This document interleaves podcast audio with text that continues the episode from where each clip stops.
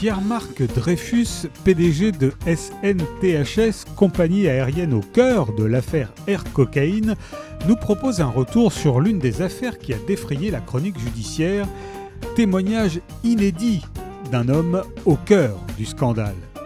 Nous sommes le mardi 3 septembre 2013, il est 6h30 du matin.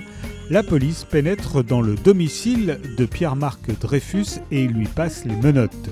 Motif Près de 700 kilos de cocaïne ont été découverts le 19 mars à bord de l'avion exploité par sa compagnie aérienne sur le tarmac de Punta Cana.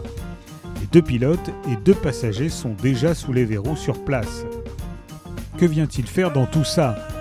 On le soupçonne d'être le cerveau d'un trafic de stupéfiants international. C'est le début d'un calvaire judiciaire qui dure depuis dix ans, ponctué de longs mois de prison, d'incohérences et de non-preuves.